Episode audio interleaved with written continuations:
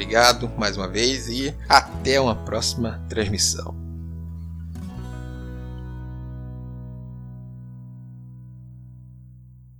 Esse cara vai mentir, viu? Vai mentir nos infernos, diabo! E aí, pessoal, vocês acharam que ficou bom? Ficou bem convincente. Eu acho que você vai ter muito problema para explicar depois esse áudio aí para quem ouvir ele. O problema é a dó do povo, né? Que ficou triste aí. É, os caras ficaram tristes à toa.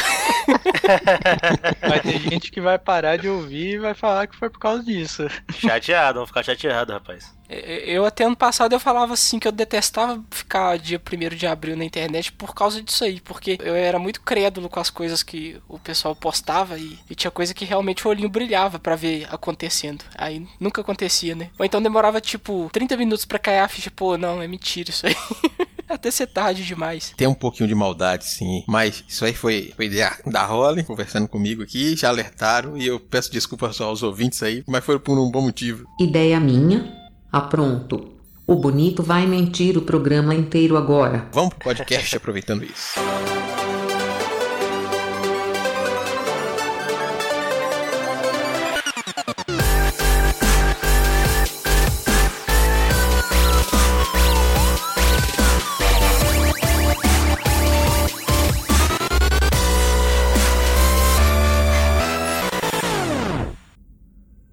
Saudações exploradores e exploradoras de universos! Sejam bem-vindos a bordo da Interlúdio para mais um podcast do Multiverso X. E aqui comigo, colaborando e mantendo a ordem na casa, a minha fiel imediata, Holly. Gostaria de esclarecer a todo meu amado e querido público que eu não tenho nada a ver com os planos maquiavélicos desse tratante. Inclusive, me recuso a participar desse programa. Eu tentei a todo custo impedi-lo, mas ele não quis me ouvir. É verdade esse bilhete. Ai, senhora Holly, quem está conosco neste episódio, apesar de que o ouvinte já ouviu as vozes deles na abertura, Vamos lá. Queridões e queridonas, conosco aqui presente o senhor Sabichão do Pão de Queijo, que aprontou algumas na internet recriando as origens do seu nome, Airechu. Eu não aprontei nada não, as pessoas é que leram errado. Mas toma aí, pessoal, para mais um episódio. De antemão, já desculpa qualquer coisa aí. Mais uma vez reforçando o nosso time, o nosso querido piloto, Júlio Barcelos. Ah, gente, foi mal pela brincadeira aí, mas foi inevitável. A gente tinha que dar um jeito de colocar um episódio pra vocês ouvirem. Agora vamos falar do, de outras mentiras boas. E fechando o time deste episódio, ele que já tá batendo ponto aqui tamanha frequência, vindo lá do Boteco dos Versados, o senhor Samuel Muca. Opa, e aí, Diva? E aí, pessoal? E aí, ouvintes? Gostaria de dizer que eu não tenho nada a ver com essa história, viu? Mais um é verdade esse bilhete, né? Agora é com vocês, vou pro descanso. Digo, cuidar dos afazeres da nave, afinal alguém tem que trabalhar aqui. Ai, ai. Mas realmente, pessoal, é, é- foi inevitável, como o Júlio falou, que tínhamos que aproveitar, juntar duas coisas. Programa atrasado e uma bela data propícia para manter um episódio naquele dia. A preparação semana antes, através dos tweets. Quem acompanhou viu aqueles tweets falsos da minha pessoa irritada com o mundo, não quero mais gravar, tô chateado, abandonarei esse mundo do podcast, convencendo várias pessoas se preocupando, outras que eu tive que me desculpar imediatamente, por a preocupação foi grande, me mandaram mensagem no privado, se eu queria conversar, se tava precisando de ajuda, tive que desfazer o mal entendido correndo, porque tava preocupante a coisa, mas bom ver que, mais uma vez, o tema do episódio casou, porque as mentiras estão presentes em todas as boas histórias. Claro que vão haver histórias que a mentira não é o pano de fundo principal daquela trama, mas a mentira está aí presente para movimentar aquela história. Então hoje a gente vai falar um pouco, de forma mais livre, sobre a mentira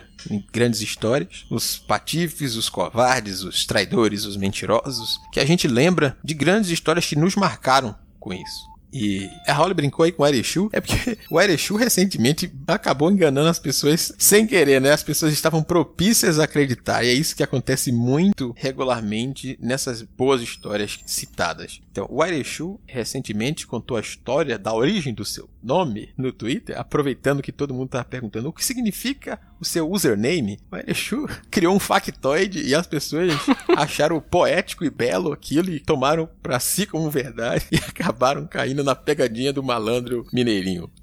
Eu prefiro acreditar que era verdade sim. Foi lindo, foi bonito, eu, eu gostei. Eu, eu achei chique. Pior é que depois que o pessoal começou a gostar, eu falei assim, agora pronto, vou ter que adotar isso aí como real oficial, porque ficou difícil agora para desmentir. Quando eu pensei em escrever, eu falei assim, ah, vou escrever, é, é porque o, é o nick, né, não tem muito segredo. Já contei para todo mundo já que me pergunta, ah, de onde que vem, o que que significa, eu sempre contei, falei, ah, não, não tem um significado. Eu só precisava de um nome, tava sem criatividade, criei ele num daqueles geradores de nomes aleatórios que é, quem joga RPG ou precisa de estar tá criando nome, tipo autor, assim, acaba recorrendo a esse tipo de, de site ali. É só mesmo pro cara ter uma ideia e, e rapidamente pegar um nome ali que vai servir para alguma utilidade. Para mim serviu para criar conta a primeira vez em, em, fórum de discussão na internet. Aí eu se, segui usando o nick por muito tempo e hoje o nick já é maior do que o nome pessoa física, então eu continuo usando ele. No dia lá eu pensei assim: ah, não vou contar essa história de novo, não. Vou inventar qualquer outra coisa aqui, vou dar uma zoada, porque tem um pessoal que, que tira uns significados, eu não sei de onde que eles tiram, não. Mas aí fica sempre engraçado: ah, meu nome significa a, flor que caiu da laranjeira do, do, do, quintal de vovó. E eu não sei de onde que ela faz essas ligações loucas. Eu vou fazer a mesma coisa com a Erechuk do Bionic. Aí eu fui pensando, falar, ah, Er do inglês significa ar. E Shu é uma pé de beijo lá do Japão. Eles usam muito em, em mangá shoujo, sempre tem. Quando rola um beijinho, tá lá o, o Shu de onomatopeia do beijo ali. Aí eu fui e falei, ah, significa é, o, o ar que os seus beijos me tiram, alguma coisa assim. Aí coloquei o coraçãozinho desfalecendo e rindo, né? Porque para mim foi só uma explicação zoeira ali, do mesmo tipo que o pessoal coloca lá, ah, meu nome é, sei lá, o nome mais, mais é cheio de, de coisa e, e significa a flecha reluzente que acertou o inimigo no, no meio da testa. eu como que, que só esse tiquinho de sílaba significa isso tudo? Bem, a pessoa explicou, tá lá, é, é canon na vida dela. Então, acabou virando canon também lá pro meu nick agora. Vou, vou adotar até porque o pessoal gostou muito e tá foda desmentir. Hoje mesmo, hoje tem quase 15 dias já que eu postei esse tweet, ainda tá aparecendo like do nada. Alguém deu RT, alguém com muito seguidor deu RT porque gostou e ainda tem gente dando like naquele negócio lá. Mas é porque aquilo tá incrivelmente boa. e a galera caindo na coisa tá sensacional. Aí você falou, tocou num ponto aí, Arecho, que é desmentir uma mentira depois de um tempo, que é, é um clichê que a gente vê em diversos filmes e, e livros principalmente aquelas histórias de pessoas parecidas que acabam trocando de lugar para assumir um papel que não é o dele. Geralmente esses filmes mais comédia romântica até em outras coisas do tipo, que é a pessoa que descobre praticamente um gêmeo, ou às vezes até o gêmeo deles, é muito parecida e troca de vida e ninguém percebe. Eles ficam mantendo aquela mentira por um tempo. Ou uma pessoa moribunda, ele vai ajudar, vai levar a notícia para aqueles familiares que não via há muito tempo, aquela carta, e por pena da situação, ou sei lá o que, ele vê que a família família da pessoa é rica e ele assume o, o título de herdeiro, né? A gente vê muito isso movimentar as histórias também, tipo, e em que ponto da história a verdade será revelada? É muito comum a gente ver isso em filme, tipo, o cara vai assumir um papel de herdeiro. Ele é o falso cara, é aquele cara trambiqueiro que, que finge que é aquele sobrinho, que aquele tio rico deixou herança e ele fica ali fingindo e ele se apaixona por alguém que era funcionária ou parente próxima, talvez é tipo uma prima, e ele no fim tem que revelar se ele, ah, eu não sou o seu primo de verdade, não sei o que, ou às vezes o primo aparece, o real aparece, dizendo que foi roubado ou alguma coisa do tipo por aquele golpista e a gente vê a história sendo movimentada, né? É muito comum uma mentira mover uma história, seja uma mentira pequena ou uma mentira grande. Pois é, essa história eu tô lembrando da Usurpadora, novela que acho que é exibida até hoje, porque tá sempre sendo reprisada, né? Mas acabou marcando, porque era bem essa situação. Duas gêmeas, uma boazinha, outra má, e elas acabam trocando de lugar, né? E aí tem aquela mudança. para quem convivia com a gêmea má, que era arrogante e tal, quando é a irmã dela que boazinha, que passa a ficar no lugar dela, o pessoal estranha a mudança de comportamento. Mas como elas são idênticas, não acontece a suspeita. E depois para desmentir isso aí, é, é uma confusão danada. Eu não lembro mais como a novela termina, tem muito muito tempo que eu vi, mas é, é, ficou bem marcado essa, essa situação de troca e de, de identidade. Essa daí é da Ruth Raquel ou não? não, não. Mas, mas, tem isso também na, na Mulher de Areia, também tem um pouco disso. Ah, já é confundido já com outra coisa. Que falou de gêmeas, eu lembrei logo uma gêmea má, uma gêmea boa, eu lembrei logo da Ruth Raquel.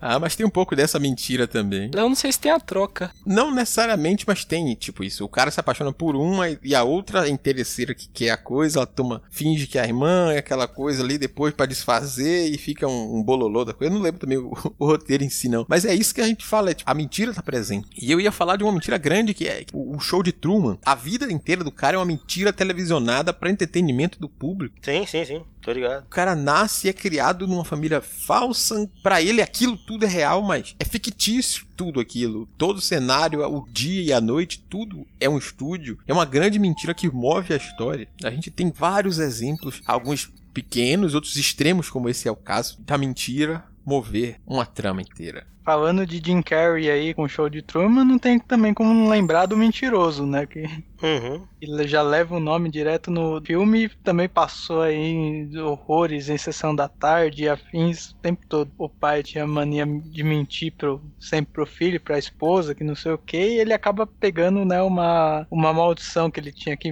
acabava mentindo pra tudo. Era isso mesmo? Que faz tempo que eu o desejo de aniversário do filho era que ele nunca mais mentisse. E pra piorar a situação, ele era advogado. Então ficava complicado dele defender alguns clientes sabendo que eles eram criminosos. É, é, parece que é o aniversário de 7 anos do filho e, e ele, por algum motivo, ele não consegue ir na festa. E a criança fica mó triste, decepcionada que o pai dela de novo não foi. E aí conta a mentira pra criança, mas acho que ela entende que ele tá mentindo. E aí, quando ela vai fazer o pedido lá pro bolo lá de aniversário pagar a velhinha, ela pede pra que o pai dela não fale mais mentiras, que ele só fale a verdade. E ela tem o desejo atendido, pra infelicidade do, do Jim Carrey. E pra, e pra nossa diversão, porque é muito hilário. As, eu lembro, assim, das expressões dele fazendo ele se contorcendo todo pra, pra tentar mentir, querendo mentir não conseguindo. E, ele precisava, porque ele trabalhava como advogado, então ele sabia dos podres dos clientes dele todos.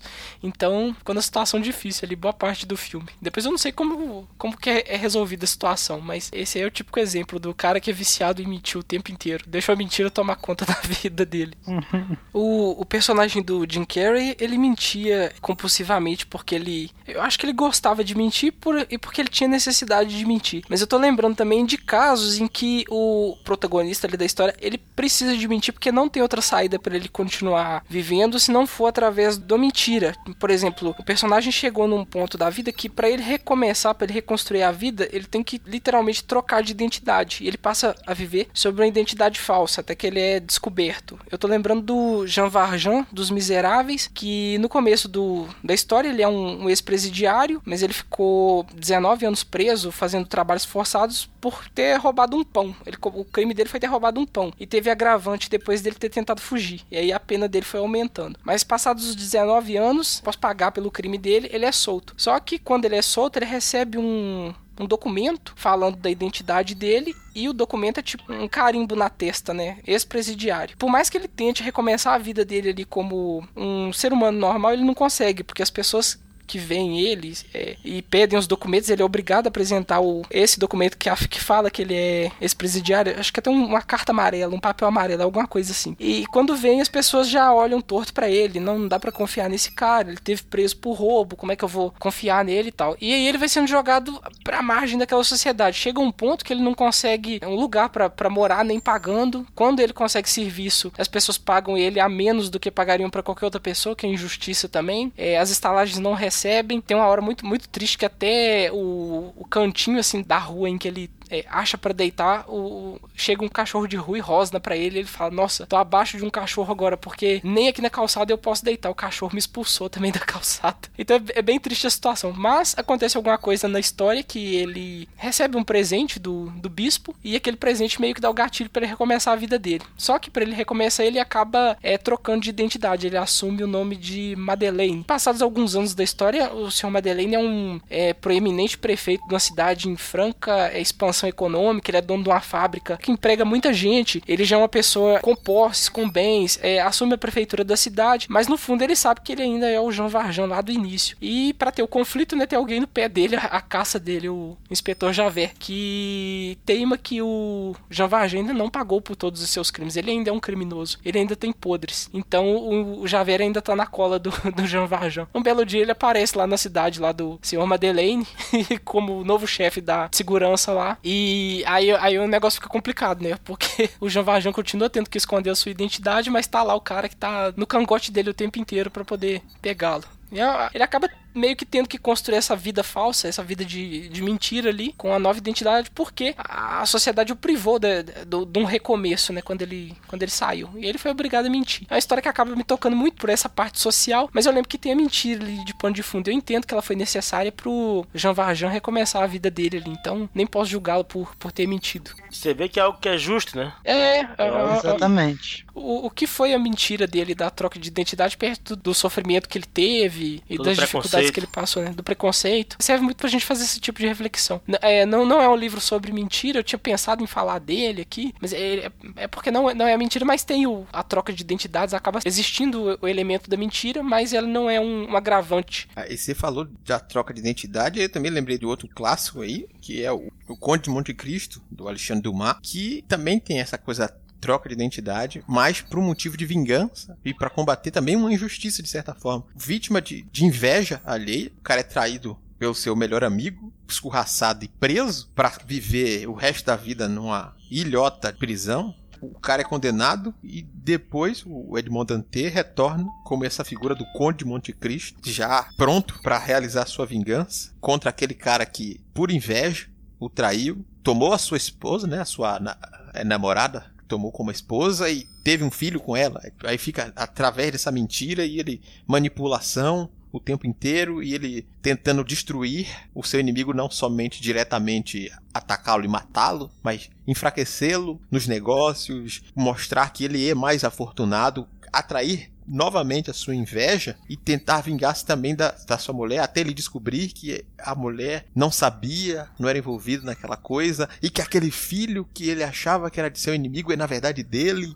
e tem todas umas mentiras por trás de mentiras, e segredos e coisas que se misturam dentro da, dessa história. Tudo isso move um pouco a trama. Mesmo que não seja o ponto principal, como você falou no caso do Jean Valjean, a mentira move mesmo que ela não seja ponto principal, é ela que move a mudança do personagem para ir adiante e talvez que ele, mesmo que ele tenha evoluído o passado naquele ponto, ele lembra da sua vida antiga e tem um outro ponto. A mesma coisa aqui, o Edmond Dantès deixa a sua, a sua faceta para trás, a sua real identidade, para assumir a identidade do Conde de Monte Cristo, para ter a sua vingança. E isso faz com que a história ande, porque ele poderia ter ficado para trás e pronto. A partir do momento que ele cria uma mentira, a história vai para frente. A partir de que ele descobre um segredo, uma nova mentira, a história avança um pouco mais e ganha novos detalhes e vai, mesmo que a mentira não seja necessariamente, olha, o ponto principal da trama, ele é o ponto de virada de muitos elementos de histórias o plot geralmente pode surgir de um grande segredo que é relativo a uma mentira do passado dos personagens. Tanto nessa quanto em diversas outras histórias que a gente assiste e lê e até joga em alguns casos. A gente descobre, meu Deus, esse personagem aqui, ah, eu fui traído porque, ah, meu Deus, esse cara é meu irmão.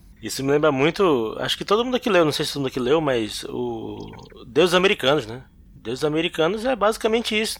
Tem toda.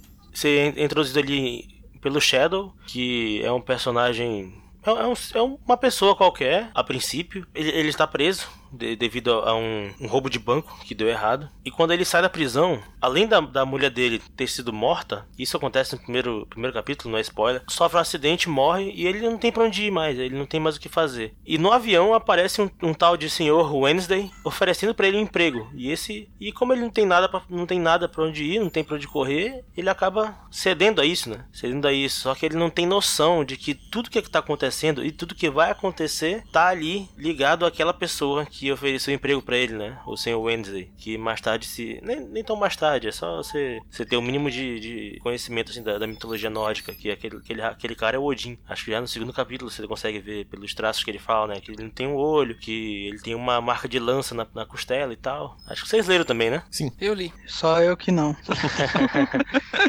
eu tô devendo essa daí. Já tenho ele na estante, só que tá tá aguardando um tempinho sobrar. Ah, não, esse livro, cara, ele é. Ele é absurdo. Não, ele é um pouquinho grande, ele, às vezes ele demora um pouquinho a engrenar, mas você vê que. Que a, história é muito bem construída, né? E, e todo, todos os plot twists dele são, são muito bem feitos e todos eles envolvem mentiras, né? O tempo todo ali a gente não tem noção, mas a mentira tá sempre ali, ó. Mentiras e segredos sempre presentes. Uhum. Mentira dentro de mentira. Eu lembro é. que tinha, um, tinha uns, uns golpes que o, Wednesday dava, Também. ele tava sempre dando golpe pra poder conseguir dinheiro, porque ele. Sim, estelionato. É, é, desse tipo assim, ele consegue tirar dinheiro do caixa eletrônico com o truque, com o truquezinho mais bobo do mundo. Ele finge lá que ele é da, da empresa de que faz Segurança. conserto, né? Empresa de segurança e vai pegando os envelopes lá de depósito que os clientes do banco iam fazer naquele dia lá. E é mó Uhum. bem bolado assim o esquema de, de trapaça. Tem uma outra também de um do, de um violino que ele finge que ele é um Esse é músico. muito foda. Só Né? que esse envolve um outro personagem, né? Só que. É, é melhor não contar, não. Só, só, É. só que tem um lance de um violino e uma conta pra pagar e que o dono do violino tá sem dinheiro na hora e deixa o violino de,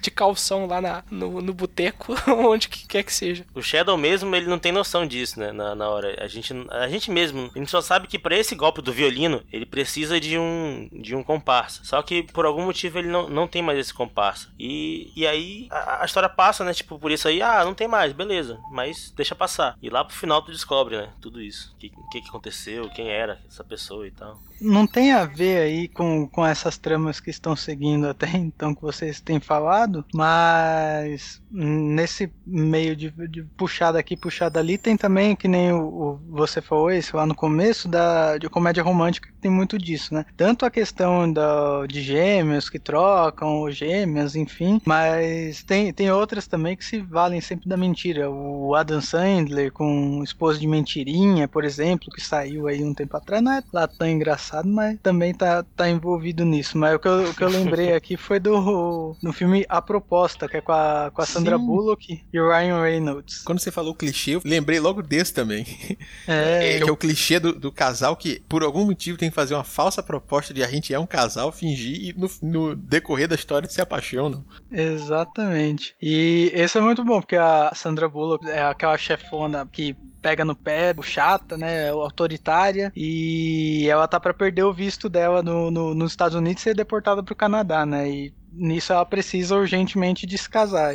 Vai, pega o assistente dela que tá solteiro lá e meio que força, você vai casar comigo pra mim poder ficar aqui nos Estados Unidos. E aí acaba gerando toda a situação. É um filme bem bacana também nessa, nessa pegada. Realmente tem muitos, muitos clichês nessas comédias românticas relacionados com mentira, né? Mas eu, eu só vou dar um, comeback aqui pro negócio do Muka, que o Muka falou do, de mitologia nórdica e mitologias. A gente tem a presença de diversos mentirosos que chamam muita atenção. Um personagem trapaceiro, geralmente ele rouba a cena. E o que é que eu quis falar com mitologia nórdica? O Loki. Porque a gente tem o Loki mentiroso e dando golpes e fazendo coisa, seja de quadrinhos ou no próprio Vingadores ali naquele universo da Marvel, que o personagem é um trambiqueiro, é o personagem vilão, é o golpista, mas é aquele personagem que chama a atenção pela personalidade ou pela sua genialidade, ideias que ele faz, arrogância ou seja lá outra característica que ele tem. É muito comum a gente ter esse tipo de canalha adorável, a gente pode dizer assim, que atrai. Seja em livros com, com essa temática de ação ou comédia, ou pro próprio romances, que, é aquele cara que acaba roubando o coração da donzela, né? Esse cara é canalha, é aquele calhorda que depois se torna uma pessoa adorável e se redime ao final da história. A gente tem muito dessa coisa, assim. Você tá falando do Loki aí ser um, ser um personagem trambiqueiro, que rouba a cena, e na, na minha cabeça tá passando um monte de imagem do Agostinho Carrara. Ele é, a ele, ele é o Loki Caralho. pessoa ali na, na grande família. Eu vejo alguém relacionar o Agostinho Carrara, um taxista, com Loki. Genial. Ele é tudo isso aí que o Ace falou. Ele, ele é o Loki em pessoa lá na, dentro do universo da grande família. Lá. Ele é o que seria o, o Loki lá.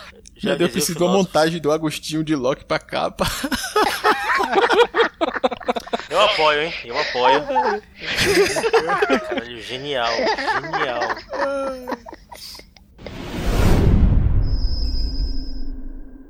Andando nessa linha de tentar manter a mentira e acabar piorando e levando num nível, é, escalonando aí o- a tragédia, tem um, um episódio de Black Mirror, agora na última temporada que saiu a quarta, que é o Crocodile. Assim, é uma mentira que move o, o episódio todo, né? Que tá um casal de namorados lá viajando meio bêbado ou chapado, não lembro o que, que ele. O que, que ele estava fazendo, e eles acabam atropelando um ciclista no meio do nada, lá numa rodovia. Começam a discutir, ficam meio que todos desesperados, tudo. A mulher pega e fala que eles têm que contar a verdade, só que o, o namorado fica batendo na tecla que eles têm que só descartar o corpo e esquecer disso, porque ninguém vai saber, eles estão ali no meio do nada, nunca vão descobrir a verdade, não tem câmera, não teve testemunha, e ele pega tanto no pé dela que ela acaba se convencendo de fazer isso, né? Eles descartam o corpo e vão embora. Aí passam, tem um time skip de um, uns 15 anos mais ou menos no, no, no episódio,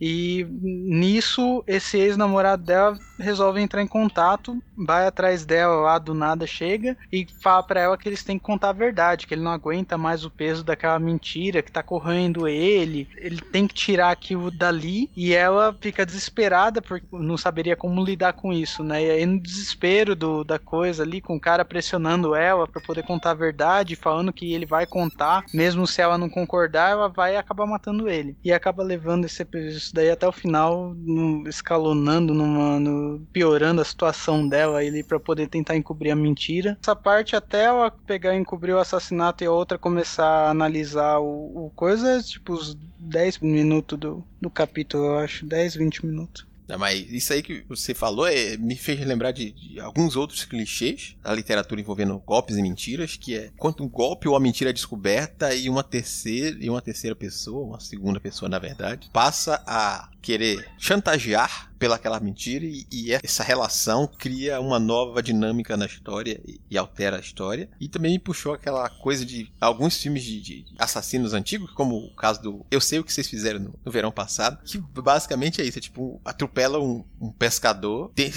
dá um jeito de sumir com aquele corpo e, e no ano seguinte começa a acontecer aquele, aquele, aquela figura aparece novo e eu sei o que vocês fizeram no verão passado e vocês vão ser punidos pelo esse ato que vocês fizeram e vocês estavam tentando esconder, fingindo que não aconteceu, essa mentira aí. É basicamente isso que move os três filmes da série, será quantos filmes? Eu sei o que vocês fizeram, eu ainda sei, eu, eu sei para sempre, sei lá como é o nome daquela porra daquele terceiro filme. para sempre saberei o que você fez no verão passado. Uma loucura dessa, mas é tipo, move tramas do, do gênero também. Acho que pra gente ir para nossas indicações, eu, se vocês tiverem algumas indicações mais rápidas, que valham a pena também serem lembradas, não necessariamente aprofundar nela, mas citar alguma obra, algum personagem que ficou de fora antes de a gente ir para as nossas indicações, o momento é agora. Um, uma que eu li um tempinho atrás, que é um, é um romance epistolar, é o As Relações Perigosas do Cordelot Delaclos, que é um romance com o intuito de fazer uma crítica à aristocracia francesa da época em que ele foi escrito. E nele é basicamente um, um casal de amigos, a Marquesa de Mertuil e o Visconde de Valmont, que se unem para corromper outras duas pessoas, a jovem é, Cecile e a presidenta de Turvel, é alguma coisa assim, o nome da, da senhora. Mas tipo, uma é uma senhora muito devota e tal, toda certinha, e a jovem Cecile é uma jovem que tá entrando na sociedade agora. Mas os dois se unem meio que para vingança para poder corromper essas duas pessoas, né? Acabar com a vida delas. É basicamente isso o plano deles. E você vai lendo o romance em forma de cartas. São as cartas que a, a Marquesa troca com o Visconde. Na carta você vai vendo todos os planos é, maliciosos deles ali para poderem, é, enfim, estragar com a vida dessas duas pessoas, né? Nas cartas eles vão falando as mentiras que eles contam para poder é, seduzir. Acaba tendo é, envolvimento romântico, depois acaba tendo traição. Enfim, é cheio de reviravolta, mas é, mu é muito delicinho você estar tá lendo aquele monte de correspondência sórdida de duas pessoas extremamente maléficas e mentirosas, capazes de tudo ali só para cumprir o, o, o, desejo de vingança e, e meio que tem um jogo entre eles também, né? Vamos ver quem consegue cumprir o objetivo aqui primeiro. Você vai seduzir a, a jovem Cecília e eu vou, vou, vou, arruinar a vida da presidenta lá de, de Turvel.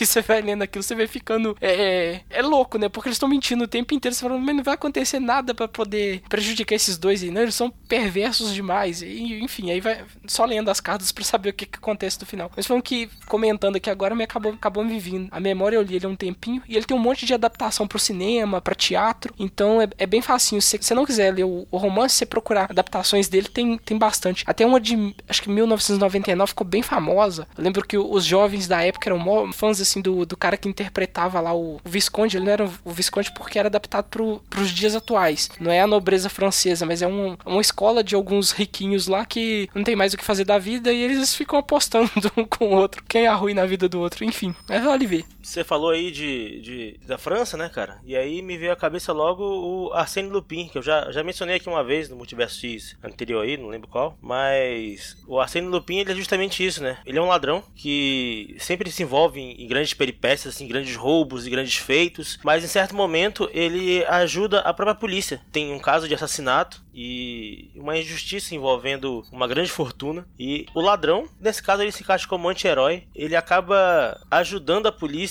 na verdade, jornalista, né, que tá, que tá lá investigando a situação por conta própria, que ele, é, ele faz parte ali de um, de um periódico lá de, de, de Paris, ele, ele ajuda esse jornalista a, a, a, encontrar as pistas do assassinato que envolve grande quantia de dinheiro e tem uma senhora viúva que perdeu tudo por causa de uma relação com bancos e tal. E justamente a pessoa, o cara que é procurado, ele é quem ajuda a, a polícia e o jornalista e tal a, a descobrir quem é o, o, grande mentiroso da situação ali, a parte que o pessoal escondeu e tudo mais. É, é, é muito mirabolante, mas é muito legal. Ele é, o Arsène Lupin, para quem não conhece, ele é uma grande antítese do Sherlock Holmes, né? É da mesma época, ele é mais ou menos contemporâneo, um pouquinho posterior, mas ainda assim é, teve alguns contos do Arthur Conan Doyle do Sherlock Holmes que vieram depois e tal. E o Arsène Lupin, ele é muito esse personagem, assim. Ele é um personagem muito carismático, que é cheio de lábia, mestre do disfarce. Ele consegue roubar, não, importa o que seja, assim, é o alvo dele, ele vai conseguir e tá sempre perseguido lá pelo um outro personagem lá do, do Arsene Lupin, que é o, é o Ganimard lá, o delegado, delegado investigador Ganimard. Gan, desculpa a pronúncia aí, não faço ideia como é. Mas é, e, e, tipo, a trama, a trama é isso, né? A trama é, é, mais ou menos isso. Me lembrou esse conto do que o Arsene Lupin, o, o ladrão, ajuda a polícia a encontrar o assassino e tal. Se for ver várias tramas de policial, né? Suspense policial, essas coisas assim, na literatura mesmo, o que mais tem é mentiroso, né? É, escondido uhum. ali dentro os vilões. Seja, eu leio bastante dos livros do Harlan Coben, ou os do Dan Brown, o que eu li também quase todos e o, alguns da Agatha Christie também tem bastante, tem bastante mentiroso lá que dá pra poder tirar umas histórias boas pra poder falar. Mas, só pra dar rapidamente pra gente ir logo para essas indicações aí, a gente tem um clássico de, de golpistas mentirosos nacionais, com Chicó e João Grilo no Volta Compadecida, dois adoráveis canalhas aplicando seus golpes e fazendo a história ir pra frente com aquelas coisas, né? Temos um outro já nos quadrinhos, que é uma figura que eu adoro, que é o senhor John Constantine.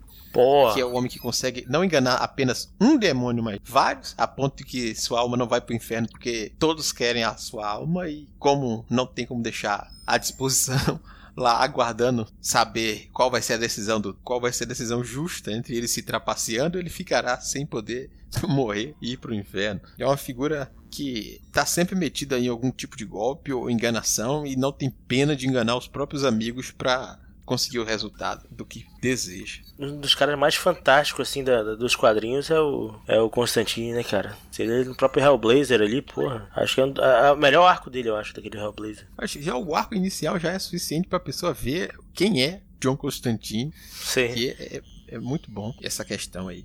Já uma dica pop, uma, uma série mais popular, mas no gosto de todo mundo aí, que é o How to Get Away with a Murder, como se livrar de um assassino, ou como a Globo fala, lições de um crime. Caralho, sério? Sim. Lições de um crime?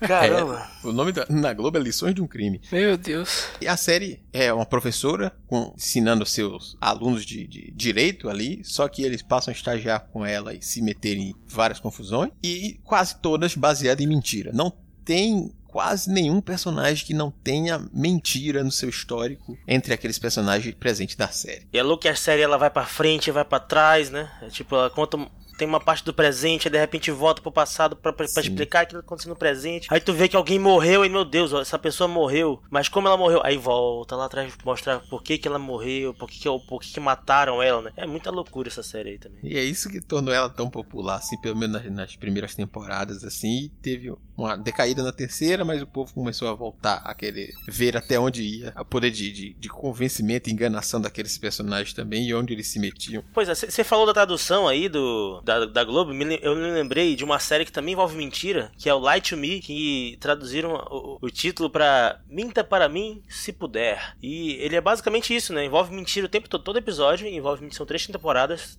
Infelizmente ela não é, teve final a série, ela terminou tipo abruptamente na terceira temporada. E é um escritório de investigação. O, o dono do escritório, ele é um psicólogo que é especializado em mentiras e ele percebe os padrões das pessoas que mentem e tal. Todo, todo mundo do, do escritório tem é, essa especialização, tem cada um de uma área específica ali e tal. Mas ele, eles ajudam a, a, investigação, né, o pessoal da investigação da, da polícia, a, a decifrar é, crimes baseados que, em mentiras, geralmente é, assassinatos, psicopatas, etc e tal. Todo episódio envolve mentira, porque geralmente a inteligência do FBI ou da polícia local não consegue identificar os padrões e onde está ali, né, o pulo do gato do criminoso. E baseado em, em padrões ou em estudos mesmo que eles fazem sobre a psicologia e a psicanálise, etc e tal, eles conseguem decifrar lá quem é o real culpado e, e toda, todo episódio envolve isso. E cabe bem, né? Você falou aí, eu lembrei. E só pra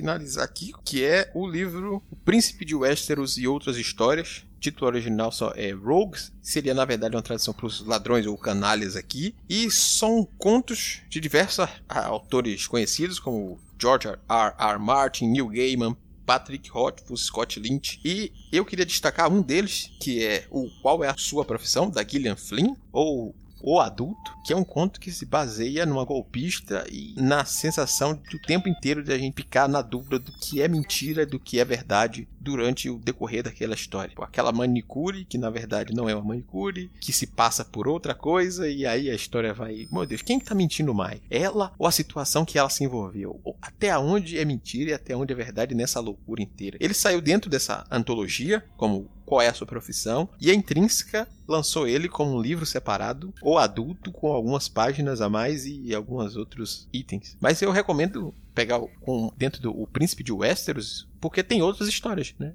Porque além de você pegar esse conto que é fantástico, tem diversos outros contos fantásticos de outros autores. Depois de você falar disso, não tem como lembrar da série com mentira que tá abalando aí a ansiedade de todo mundo que vai estrear a última temporada agora, que é o Game of Thrones, né? Você falou do Martin e a trama tá recheada de mentiroso, mentiroso pra lá, mentiroso pra cá, gente puxando o tapete uma da outra para poder conseguir o que quer. Eu não li ainda, mas dizem que os livros têm, têm tanto mais tramas assim quanto na série, né? Então fica aí também uma indicação curta. Tem vários personagens no Game of Thrones ali que a gente lê que, que são mentirosos natos, né? Alguns com intenções muito diferentes uma das outras, assim. A gente tem o Mindinho ali, que é um cara totalmente é, egoísta. Hum. E tem ao lado dele lá na corte tem o Varys, que é um cara que você não tem como dizer qual o, o, intuito real dele, mas a princípio ele parece estar bem intencionado ou não, a gente não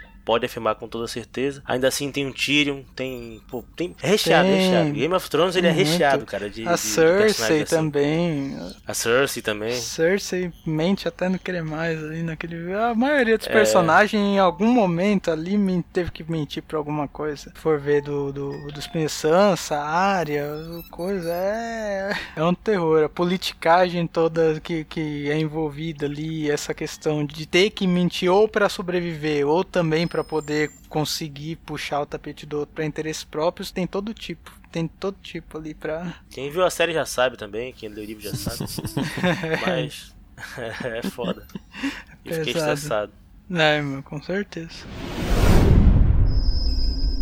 Então a gente muito proseou e papeou sobre mentiras, como as mentiras são grandes elementos narrativos, mas vamos agora para indicações de livros que são movidos por esses elementos, né? Sobre uma mentira ou alguns mentirosos presentes nessas tramas. A Erechu, eu tô sabendo que o senhor quer aproveitar um gancho então nos traga qual é a sua indicação do programa de hoje. É, a minha indicação vai ser um livro da Gillian Flynn. Você estava comentando do conto dela na, na antologia do Príncipe de Westeros, que é um dos, é um dos melhores dessa antologia, um dos que eu mais gostei de ler, que eu fiquei, puta que pariu, não acredito que isso está acontecendo. E ela tem um outro livro muito bom também, que é bem famoso, foi best-seller é, de vendas aí, alguns anos atrás, teve adaptação para o cinema, que é o Garoto Exemplar, que ele também, é, é, ele tem a mesma pegada desse conto, assim, de ser porque é, ele é intrigante do começo até o fim, você não sabe quem tá falando a verdade, se tudo que você tá lendo nele ali é de fato a verdade, se aconteceu mesmo, se era do jeito que aquela personagem tá te contando, porque é tudo muito dúbio e a mulher é muito boa para fazer plot twist, plot twist, twist é do Twitter.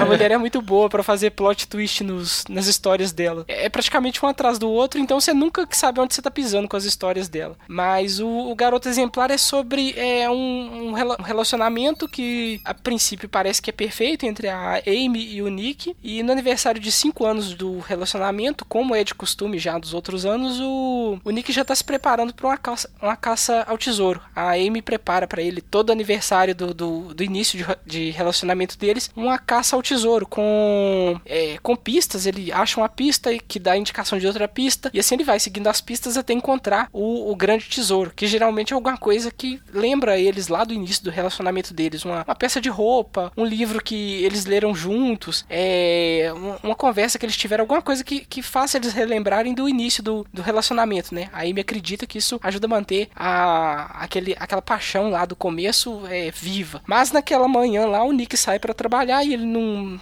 não vê a esposa dele durante a manhã, mas ele acaba saindo para trabalhar normalmente, como ele sai. E a Amy simplesmente desaparece. Quando ele volta, ela não tá em casa e ele começa a achar aquilo esquisito e ele chama a polícia que ele não sabe onde a esposa dele tá. E a polícia começa a investigar a casa, começa a revirar tudo, vê que tem alguns elementos estranhos na casa e eles encontram o diário da, da Amy, começam a ler e veem que aquela fachada de perfeição do relacionamento deles, pelo que é descrito no diário, é, é não, não é 100% real, tem muita coisa por debaixo dos panos acontecendo entre os dois que a Amy é, relata ali no diário. O primeiro, a primeira parte do livro é toda praticamente o, o diário dela, a gente lendo o diário, descobrindo como eles é, se conheceram, é, como foram é, ir morar juntos e tal. E depois, é, passados alguns anos, como era o relacionamento deles no, no momento atual ali, nos cinco anos ali do, do relacionamento. E aí a polícia começa a ver que há sinais de, de briga dentro da casa, que parece que é uma cena de crime que aconteceu lá, mas que a cena foi limpa. E como é, só tem o, Nick lá e é dado a entender que o relacionamento deles já não estava bem, ele passa a ser acusado como principal suspeito. Mas eles não encontram o corpo e fica aquela busca pelo corpo. A mídia é, rapidamente toma ciência do desaparecimento dela porque ela é um pouco famosa.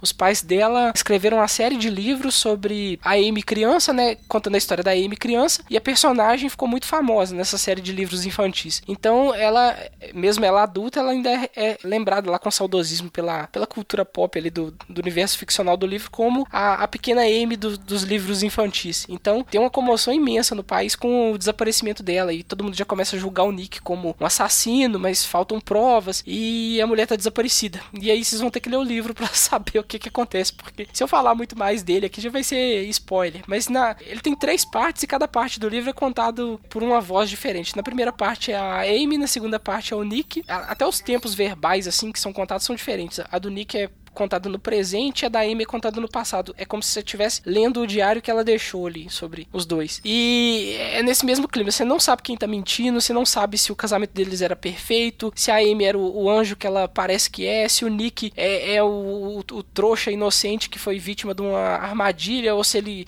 de fato era um cara agressivo, violento, e se ele seria capaz de assassinar a esposa ali. É um livro que te deixa vidrado, assim. Acho que quando eu li ele, eu li ele com uns dois, três dias. Ele tem 450 páginas mas ele é daquele, daquele tipo que tem capítulos curtos, uma prosa ágil, que você fica vidrado, você simplesmente não consegue largar o livro. A Gillian Flynn faz essa mágica com os livros dela. E quando você termina de ler, você fala, pô, puta merda, era isso tudo que tava aqui escondido na minha cara, eu não vi, eu fui feito de trouxa. Essa foi feito de trouxa, mas é porque a mulher é muito boa para escrever, vale, vale a pena ler. Ela, ela, tem uma outra série de livros, acho que objeto, Objetos Cortantes também, que dizem que é na mesma pegada, eu quero muito ler, tá, tá, na, tá na lista do quero aqui, eterna, um dia eu vou hei de ler. E o conto que o Ace citou lá também é, é maravilhoso, leiam. Se você tiver oportunidade de ler qualquer um dos dois, você vai sair bem satisfeito com os mentirosos que você vai encontrar nas tramas dela. Sim, sim, aí eu reforço aí, porque essa mulher escreve maravilhosamente bem. E a gente sempre fala aqui nos episódios, às vezes, que a gente aumenta as nossas próprias listas de leitura e Arishu, você convenceu-me a pôr agora na frente esse livro aí, para esse mês ainda ler ler ele, né? Com certeza vou fazer a leitura desse livro.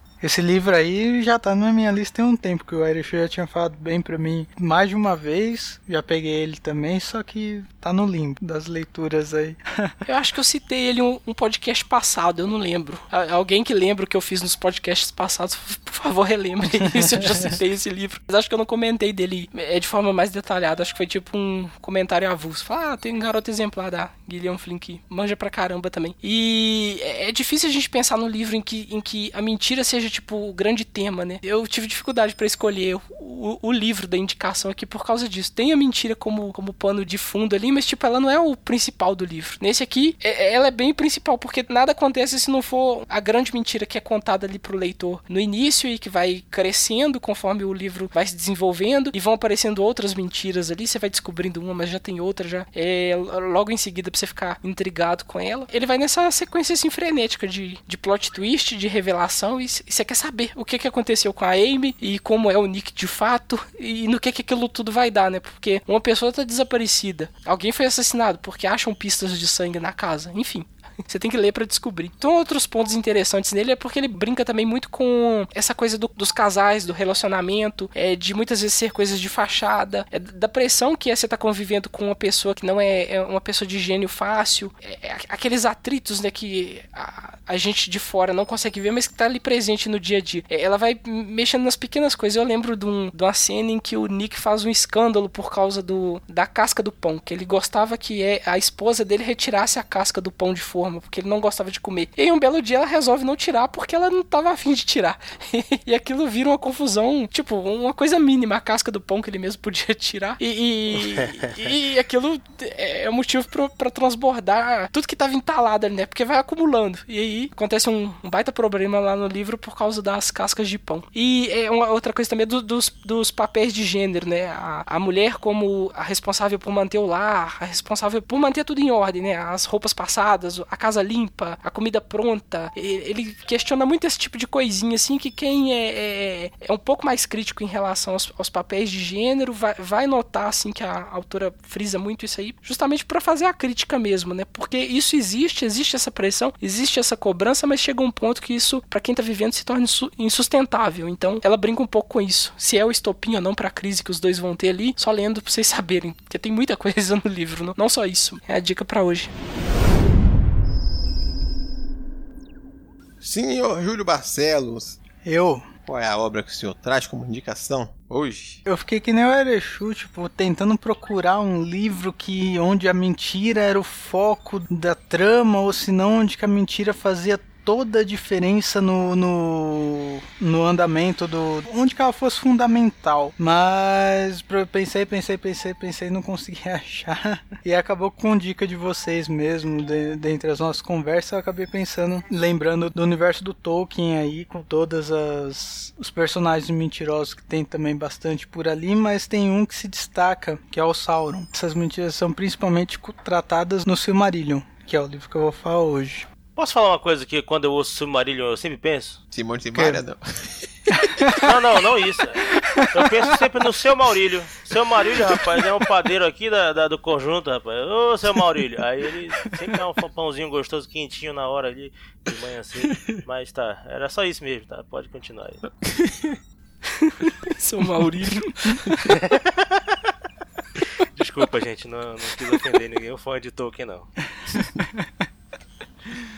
Para quem viu o Senhor dos Anéis, tudo, a, a figura do Sauron ali já era de um vilão sem forma, totalmente vilanesco ali que não tinha nem tinha como ele meio que tramar mentiras porque ele não saía do lugar, né? Mas no Silmarillion nós temos ali a, do, toda a, a história do Antigo Testamento da Terra-média, por assim dizer. Tem muita gente que compara o Silmarillion como se fosse a Bíblia de Tolkien, porque é um monte de pedaços de histórias assim de desde o início dos tempos da, daquele mundo até as eras atuais. E dentre todos esses contos aí nós vemos em pedaços dele ali a jornada do Sauron, que é o que eu vou focar aqui por conta do, do tema, né? O Sauron, ele é um Maiar, né? Ele é um ser maior ali de força, ele não é uma divindade bem mais forte que os elfos e que os, os humanos normais. E ele, desde o início, ele foi pro lado maléfico da força, digamos assim, né? Que era o lado do, do Melkor. O próprio Melkor também dá para poder falar de mentira pra caramba dele, mas não, não vai ser o assunto agora. Em certo momento da, da, da trama, depois que o Melkor sai de cena, o Sauron meio começa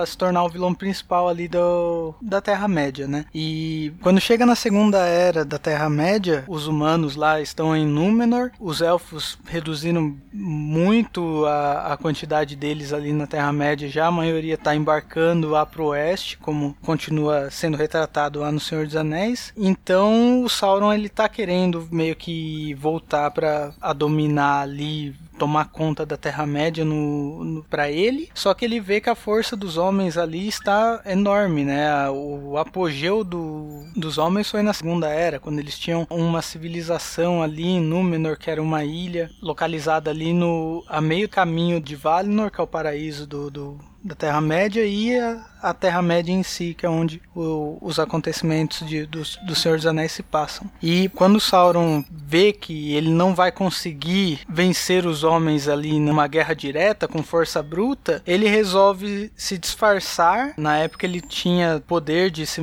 era como um shapeshifter, né, um metamorfo. Pegou e tomou a forma de, um, de uma pessoa, um homem muito belo. Chegou para poder fazer amizade com os homens e também com os elfos que começou a, a ensinar vários truques para eles, passando todo o seu conhecimento de forja, também pegando muito conhecimento ali dos elfos que estavam ali. Ele foi co começou a dar presentes enquanto por, por, onde ele passava e acabou tomando até um sendo conhecido, né, levando o apelido de, de Senhor dos Presentes, pois onde ele passava, ele deixava conhecimento, deixava algum alguma joia bonita ou algo para poder deleitar os as pessoas com, que, com as quais ele lidava ali a todo momento, né? Então ele teve todo uma, um, um plano de jogo de estratégia de conquistar ali aquelas pessoas e os homens e os elfos, e assim pegar conhecimento deles, ao mesmo tempo que ele passava conhecimento, mas não era nem um pouco do, de tudo que ele tinha em si, né? Na verdade, ele estava se beneficiando bem mais do que ele estava dando a beneficiar aos outros. Foi o Celebrimbor, que, que era um elfo da, da raça dos Noldor, então ele era um elfo que forjava ali muito bem, e o Sauron aproveitou todo o conhecimento dele e acabou passando também um pouco de conhecimento ali e acabou incentivando o Celebrimbor, tipo, com promessas dele ser é, reconhecido como um artifício tão é, renomado quanto foi o Fëanor da época dos Noldor. E colocando essas, essas coisas na cabeça dele, ele acabou usando o Celebrimbor para poder forjar os três anéis dos seis elfos, né? E logo em seguida foram forjados os sete anéis dos anões e os nove do, dos homens. Nessa época ainda o Sauron nem tinha forjado um anel. Ele tem toda essa forja aí dos três, fica ali com, com coisa, ele, são dados os anéis, né, para os anões, para os elfos, para os homens. Em dado momento, os homens de Númenor, eles começam a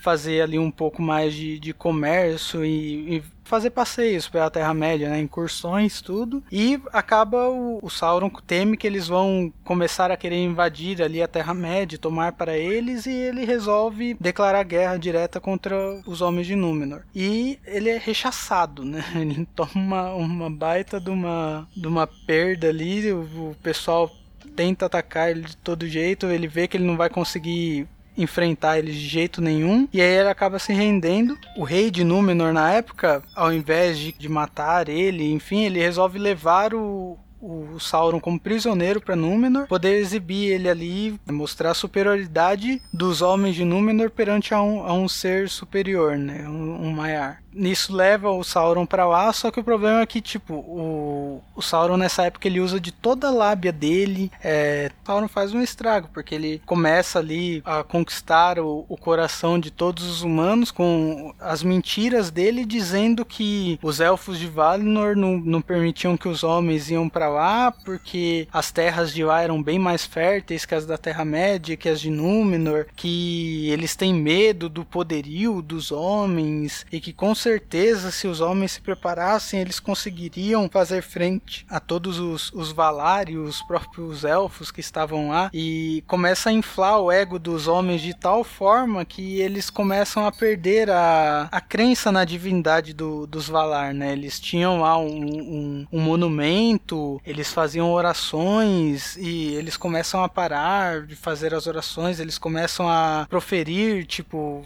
maldições ou xingamentos mesmo ali aos Valar e ao pessoal do Oeste. Tem toda uma série de descrença e briga. Os elfos de Valinor direto visitavam o pessoal de Númenor ali, trocavam presentes, conhecimento também, só que nunca deixavam os homens de Númenor ir para Valinor, né? Nisso, o pessoal de Númenor começa a não admitir mais a visita do, dos elfos de Valinor, começa a criticar eles e questionar por que, que eles não poderiam ir para Valinor também porque só os elfos podem ir e os homens não. E aí eles falavam que era uma ordem dos deuses, que não tinha como contrariar isso, mas ninguém acreditou. O Sauron foi se aproveitando dessas intrigas e só crescendo ali o ódio dos homens pelos elfos, até que ele consegue convencer o, o rei a declarar guerra ao oeste e aos Valar. Nisso que ele declara guerra, acontece toda uma, uma tragédia. E Númenor vai para os ares e estraga tudo. A confiança dos Valar nos elfos se perde praticamente por conta disso, né? Que eles acham que é foi muita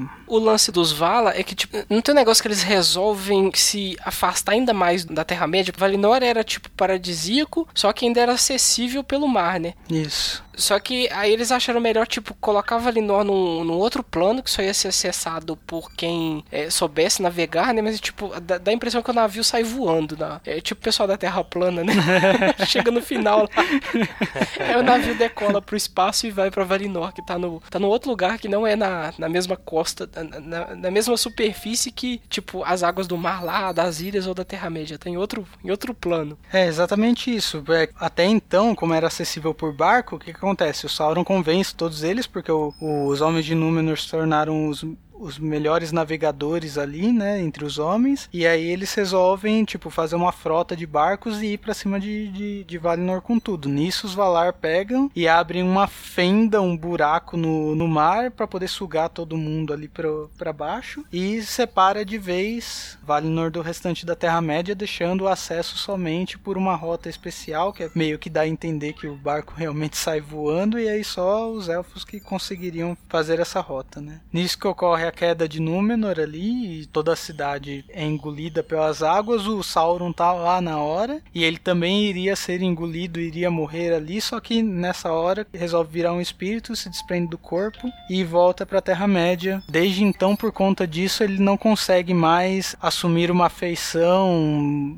bondosa nem manter essa tentar manter as falsas aparências, né? A partir de então ele fica maléfico, que é a forma que é conhecida na história do Senhor dos Anéis, no Hobbit e, tudo mais. Ele já se mantém sem forma física, né? E acaba atuando só pelas sombras ali. Tolkien é um emaranhado de coisas e cronologia, é uma beleza para poder falar, mas é, é, um mentiroso importante aí para quem é fã de Tolkien. Por conta disso e também por conta de falta de, de pensar num, num, numa situação melhor que eu acabei achando legal trazer aí esse conto para vocês, até para poder tentar fazer mais pessoas se interessarem para poder ler o Silmarillion. Por mais que ele uma diferença ali narrativa totalmente mais devagar, mais lenta, por, por assim dizer, a quantidade de conteúdo que tem ali e a profundidade também da trama que tem ali é muito boa e traz várias histórias também épicas e tão importantes historicamente falando, quanto o que você já vê lá no, no, no Senhor dos Anéis e no Hobbit. Um outro motivador para a leitura do Silmarillion pode ser a estreia do seriado, né, que vai ser baseado nas obras do Tolkien pela Amazon, está sendo produzido, e pelo material que já está sendo divulgado, dá a entender que vai se passar durante a Segunda Era, que é justamente quando ocorrem esses fatos que o Júlio é, comentou da Ilha de Númenor, é, o envolvimento do Sauron nisso tudo. Então, provavelmente a gente vai ver alguma coisa desses eventos do Silmarillion do seriado para quem já tá ansioso já, ou quer ter uma ideia do que, do que esperar, a, a leitura do Silmarillion é, é uma boa. E é como o Júlio falou, é um livro da, da mitologia enorme, cheio de histórias, às vezes é, em duas linhas lá, de um parágrafo, dá uma baita história, porque fala de uma coisa da forma como aconteceu, com um contexto todo ali de fundo que você fica, poxa, mas isso aconteceu desse jeito. Ele tem uma pegada bem épica mesmo, assim, você acha o Senhor dos Anéis épico, sua cabeça vai explodir quando você lê o Silmarillion. É um livro que eu gosto bastante dele, principalmente da, da primeira parte, quando fala da criação do mundo lá da, da Terra-média, que foi feita é, em forma de, um, de, uma canção, eu acho maravilhoso, assim. E é curtinha essa parte, tô sempre relendo ela, porque realmente acabou marcando. E todos os eventos durante o livro também, tem, tem muita coisa nele. Não dá nem pra entrar em detalhe aqui, que dá pra gente falar do livro ad infinitum aqui. E se é para reforçar a indicação, é legal dizer que está sendo relançado, né? Retraduzido e relançado lá pela HarperCollins agora, né? Que tá levantando polêmica também, mas se você já leu, vale a pena ler de novo, ver como é que ficou, tentar enxergar as nuances que o pessoal tentou destacar com a nova tradução. Eu acho curioso fazer essa experiência, tentar comparar as duas traduções e ver o que, que tem de diferente em um e outro. O pessoal tá gostando do, do trabalho que eles fizeram, tanto no, nos que eles já lançaram, né? Que foi o Beren Lúthien, o A Queda de Gondolin. Agora veio o Silmarillion também na, na nova tradução, os mais fervorosos que não gostaram ali dos pontos, mas eu, no geral o pessoal tá recebendo bem. A série da Amazon também vai, vai ajudar bastante aí, se for. Então fica aí a indicação por hoje, o Silmarillion, do mentiroso Sauron. Eu vou pedir, com, por favor, com licença, senhor Exu, o senhor que é o oficial fã de New Gaiman aqui do, do Multiverso X. O senhor permite que eu fale de uma obra que eu, que eu gosto muito, que envolve mentiras? Claro, ó, toda hora é hora de falar de New Gaiman, enaltecê-lo, mas é porque eu tenho ressalvas, é porque eu gosto tanto dele que eu me permito ver uns defeitos aí. Mas fica tranquilo. Eu gostaria de falar a obra dele mais recente que eu li, que é Os Filhos de Anansi. Não sei se alguém já leu aqui, mas eu fiquei simplesmente, sabe, eu, eu não consigo tecer nenhuma crítica. Foi uma leitura que, que me pegou de um jeito, porque eu tô no, eu recentemente tô naquela vibe, sabe, de, de, de botar meu blues para tocar, de pegar meu cachimbo, de, de tomar minha cerveja e ler um livro nesse momento, sabe, momento meu. E esse livro ele é exatamente isso, ele, ele, ele retrata muito bem essa parte do blues. Até no capítulo 4, é, o capítulo chama-se uma noite que acaba em vinho, mulheres e música. E é basicamente isso, é tipo, é, tem, retrata toda aquela, aquela, tanta, tanta melancolia da noite, que é retratada pelo, pelo protagonista, que é o Fat Charlie, filho do senhor Anansi, lá do, do Americanos, como também a parte da euforia e a parte do glamour da noite, que é retratado pelo irmão do Fat Charlie, que é o Spider. E esse livro ele, ele tem sempre essa antítese, assim. O, Ch Fat Charlie é um cara que ele sempre se sentiu desfavorecido, ele nunca é, se sentiu amado pelo pai, que o pai dele é o, um deus lá da mitologia africana, onde ele antigamente, né, no, segundo os contos africanos, as histórias pertenciam ao tigre ao animal tigre e por isso todas as histórias eram eram sobre assassinato, era sobre sangue e crueldade e depois que as histórias passaram a pertencer à aranha, né, que é o Senhor Anansi, as histórias começaram a envolver muito mais lábia, muito mais diálogo e convencimento e trapaça, porque o Senhor Anansi é isso, né? Ele, ele, ele sempre ele tá ali tecendo uma teia e essa teia que ele tece acaba pegando quem ele quer, sabe? Então, assim, por mais que ele seja um trapaceiro, mas ele é extremamente carismático. O livro basicamente começa com a morte do Sr. Nancy. E o, o, jeito como ele morre é sensacional também. Isso aí eu vou deixar a cargo de quem for ler, porque eu achei fantástico. é no primeiro capítulo. E o Fat Charlie, ele sempre é, é, chateado com tudo isso. Fat Charlie começa que ele odeia o nome dele. O nome dele é Charles Nancy, só que o pai dele botou o apelido dele de Fat Charlie. E tudo que o pai dele bota apelido, pega. O cara se mudou pra Inglaterra e ainda assim o apelido dele continua sendo Fat Charlie. Não tem como fugir disso. Porque as histórias que o Sr. Nancy conta tornam-se verdade, né? Ele consegue fazer. Esse é, o, esse é o grande poder da aranha, segundo a mitologia africana ali pelo menos uma parte dela, não vou também reduzir só isso, a mitologia africana. Então, esse livro, ele envolve o tempo todo a questão da lábia e também o autodescobrimento ali do, do protagonista como, como também uma entidade, etc e tal. E é muito cômico. O, a parte mais legal do livro é a parte cômica. Eu, eu, eu ri demais, eu gostei demais desse livro e tudo sobre ele me, me, me deixa, sabe, é, eu fico, eu fico emocionou. é, eu emocionei porque esse livro é fantástico. Esse livro é o melhor livro do New Gamer para mim. Você que já leu e Ace? Eu discordo. Você, você já leu também, ô, ô, Erechu? Eu li. eu presenteei esse livro aí. Não foi o que eu mandei de presente pro Ace esse livro uma vez? Foi, Eric. Eu, Ace leu, eu, eu, eu, eu, eu fiz a mesma coisa. Mandei o livro todo empolgado. Ah, lê que é New Gaiman. Amo esse autor. Leia. Aí o Ace leu. Acho que ele não curtiu tanto, não. Como assim alguém não curtiu os filhos de Nancy? Não, eu não entendo. Minha polêmica logo, eu só gosto do Gamer nos quadrinhos. Nenhum livro do Gamer eu gostei até agora. Nossa senhora, cara. É da vontade de torcer o pescoço do capitão, né? É, aí não. Ah, Mas Né, eu- ó, ó, veja, veja, veja não, bem a com- não, com diferença. licença, Eu não, acabei aqui, peraí, acabei aqui. Não, pra mim acabou. Eita, que eu não posso nem mais descansar em paz. Pode abrir a porta que eu estou saindo daqui. Calma. Senta essa ó, caba aí, adeus. por favor. Com licença. Segura, segura Eu estou aqui todo emocionado falando do livro. Não, não. Parei, parei. Não parou. Ô, cadê o, cadê o baixinho? Cadê o baixinho? Ô, Chinaldo, vamos lá comigo, que esse rapaz aqui caçou já pra mim. Já deu. Não, não me comprometa em nada, viu, velho? Cai fora. Vocês não conseguem ficar sem insultar o convidado, né? Se entendam como adultos que eu vou voltar aos meus afazeres. A Ná ficou pequena agora.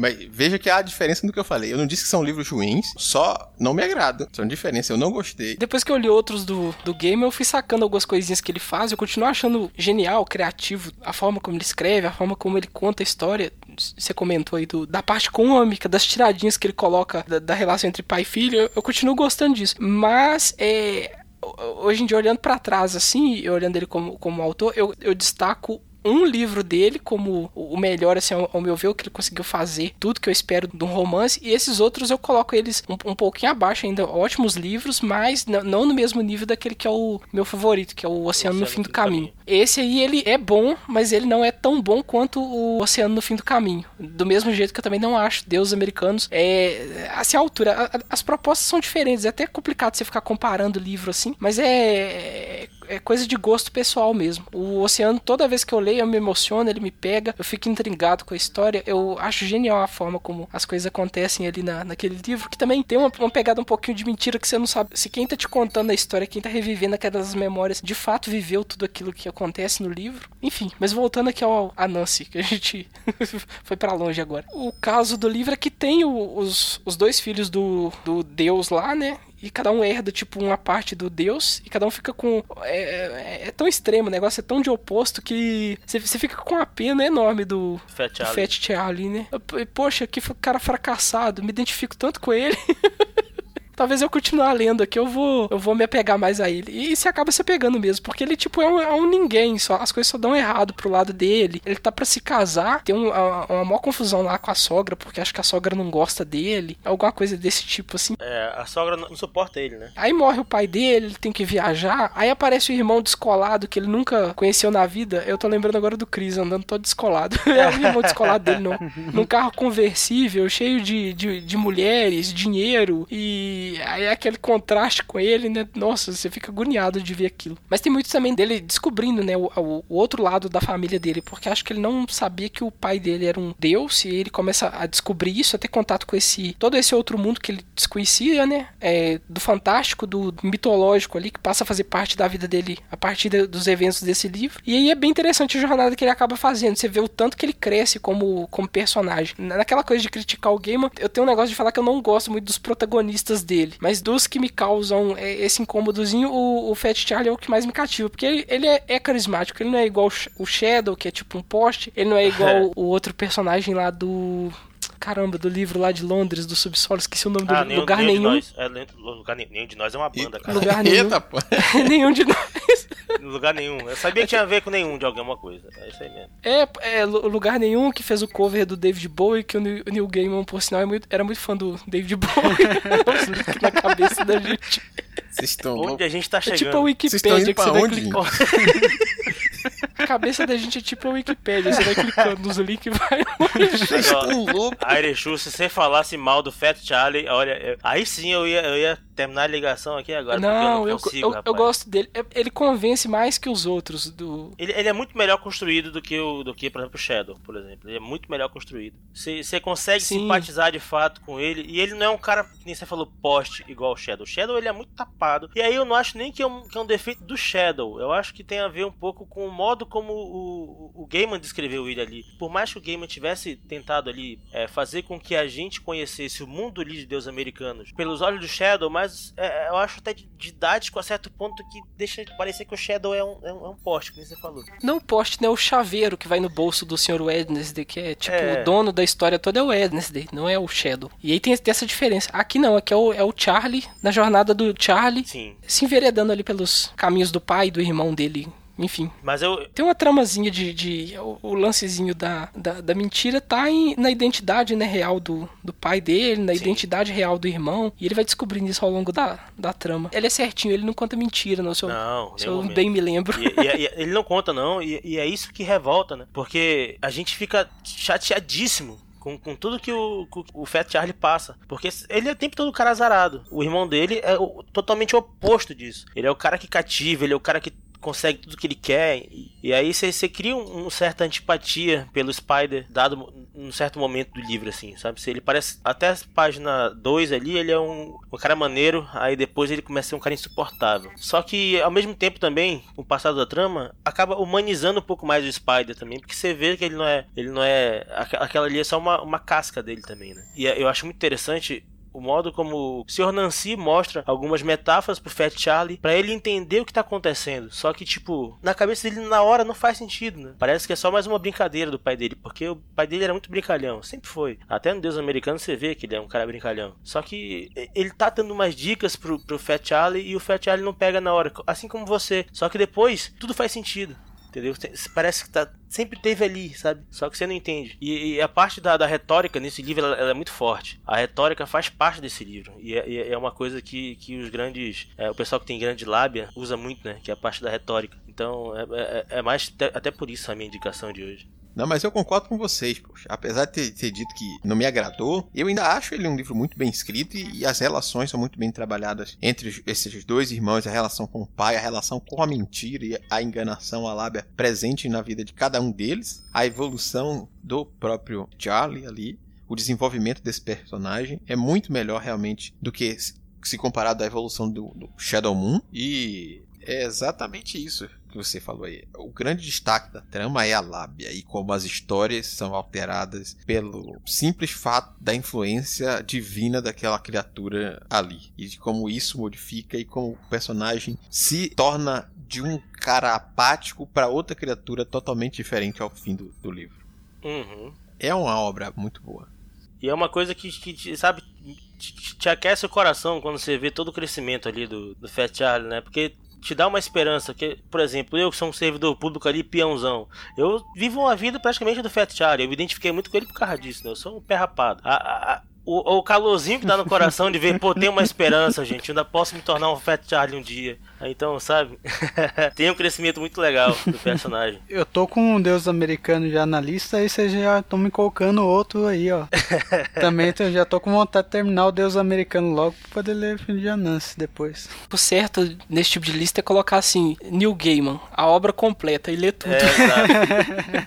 Por favor. Eu tô tentando ainda não conseguir ler tudo, não, mas tá, tá a caminho de, de, de ser lido tudo. Porque o cara também não para de produzir, né? Ele continua produzindo loucamente ainda, né? Tem muita coisa dele pra ler. E, e reler também, porque eu li esse livro, acho que já tem uns 3, 4 anos já, então muita coisa eu já não lembro dele mais. É, o, o Muka chegou a falar da, da parte da retórica, do. Ah, não, se conta as coisas, né? Que é revelado. Talvez se eu ler ele hoje, eu vou pegar muito mais detalhes que na época simplesmente me passou batido ali. Eu Ah, eu fiquei muito com a parte do humor, muito com a parte de desenvolvimento do personagem, mas essa, essa outra parte de, de metáfora ali com o uso da, da mitologia, eu lembro que tem tipo uns microcontos ali sobre o Anansi Aranha, né? O- Uhum. As historinhas dele como aranha ali, que é, in- intercalam a história principal, como é no Deuses Americanos também tem muito isso, e talvez naquilo ali tem muita coisa é, subtendida ali, na segunda camada que eu não consegui pegar na, na primeira leitura, né? São fábulas. o tempo- É. Ele, ele usa muitas fábulas ali pra, pra contar. Que é uma, uma, uma coisa da cultura mesmo africana ali. Que eles usavam muito isso. Mas é isso aí, então a indicação que eu faço é Os Filhos de Anansi, do Neil Gaiman. Então restou eu fazer a minha indicação, aproveitar para tentar fechar este episódio. Vou tentar fazer de forma concisa, porque minha indicação tem relação com uma série de livros então, se eu for falar de cada um deles, vai demorar um pouco. Então, vou me focar no primeiro deles, que a mentira está presente já em seu título, que é As Mentiras de Locke Lamora, do Scott Lynch, lançado aqui pela editora Arqueiro, que é o primeiro volume da série de livros dos Nobres Vigaristas. A começar aqui, antes que você fique agoniado pelo fato de ser uma série, os livros são aventuras fechadas, independentes. As histórias, apesar de ter uma continuidade, né, o livro 1, o livro 2 são sequências, os acontecimentos de um influenciam no decorrer do acontecimento do outro, você pode fazer a leitura de um e satisfeito até que o próximo venha, você não precisa ler correndo e se desesperar porque a série não foi completa. O máximo que vai acontecer é você ficar esperando a continuação e a resolução de um outro mistério que permeia essa trama ligado a um ou outro personagem, mas a trama da história em si se fecha em cada um deles. Dito isso, as Mentiras de Locke Lamora conta a história de Locke Lamora, que é um jovem que foi encontrado praticamente como um dos únicos sobreviventes de um incêndio caso não esteja me enganado, em um bairro contra uma doença que estava se alastrando sobre na região e aquela criança foi encontrada. Então, ele é adotado por um grupo de bandidos, onde esse rapaz adota as crianças para ensiná-las e para que elas possam sobreviver nas ruas daquela cidade. Ele é um cara que está bem interessado em salvar a, a alma daquele jovem rapaz. Ele leva aquela criança para ser um de seus bandidinhos. As crianças aplicam golpes na cidade e Loki é um rapaz que é um pouco ambicioso. Ele vê a oportunidade desde pequeno de aplicar grandes golpes e isso atrai a atenção. Isso causa problemas para ele já dentro desse pequeno bando aí logo no início. Ele gosta de ser inventivo e gosta de tentar fazer o máximo possível para ganhar muito dinheiro. E ele causa tanto problema que ele é vendido e não só vendido, ele é vendido com uma dívida de vida. A qualquer momento o comprador dele, o padre Correntes, pode, se quiser, se ele estiver causando muito prejuízo, matá-lo sem que isso afete nada e ele não tenha que pagar pela morte de uma criança. Porque essa cidade onde eles vivem, Camor, ela é muito similar a Veneza. É uma cidade sobre águas com muitos canais e tem aquela influência italiana dentro dela, inclusive a máfia. Dentro dessa cidade, várias gangues e facções conseguem coexistir sob a tutela do Capa Barvassi, que controla ali todas as ações. E por que o garoto tá jurado de morte, em teoria? Porque ele aprontou demais, né?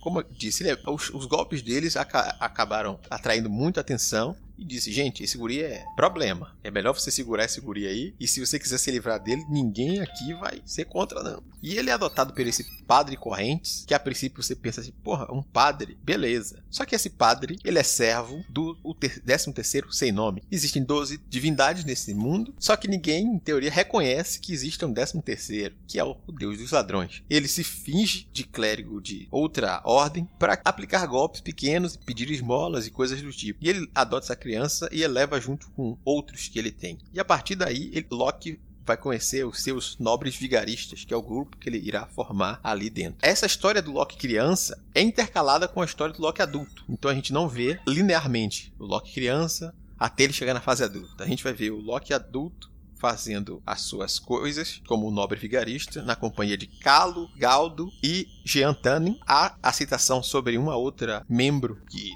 se foi e deixou o coração do jovem partido, que era a Sabeta, que era a única que competia com ele em inteligência dentro daquele bando. Após o falecimento do padre Correntes, Loki assume e, como eu disse anteriormente, ele é um rapaz ambicioso. Ele se torna a figura conhecida como o espinho de Carmor e ele começa a aplicar golpes nos ricos. Só que diferente do Robin Hood, ele não distribui essa renda para os pobres. Eles acumulam, porque como servo do Deus dos ladrões, o importante para eles não é nem gastar aquilo, para eles chamarem atenção demais. Se eles fossem gastar toda a grana que eles roubam, chamaria muita atenção. O importante é eles roubarem. O fato de aplicar grandes golpes é suficiente para deixar tanto eles com aquele coração quentinho, dizendo assim, gente, somos os caras mais fora da cidade. Ninguém sabe quem é o espinho de Camor, nem mesmo o capa, bambambam bam, bam da cidade, sabe o que está acontecendo. Só que uma figura conhecida como o cinzento, se eu não me engano, mas uma figura chega na cidade e parece conhecer o seu segredo.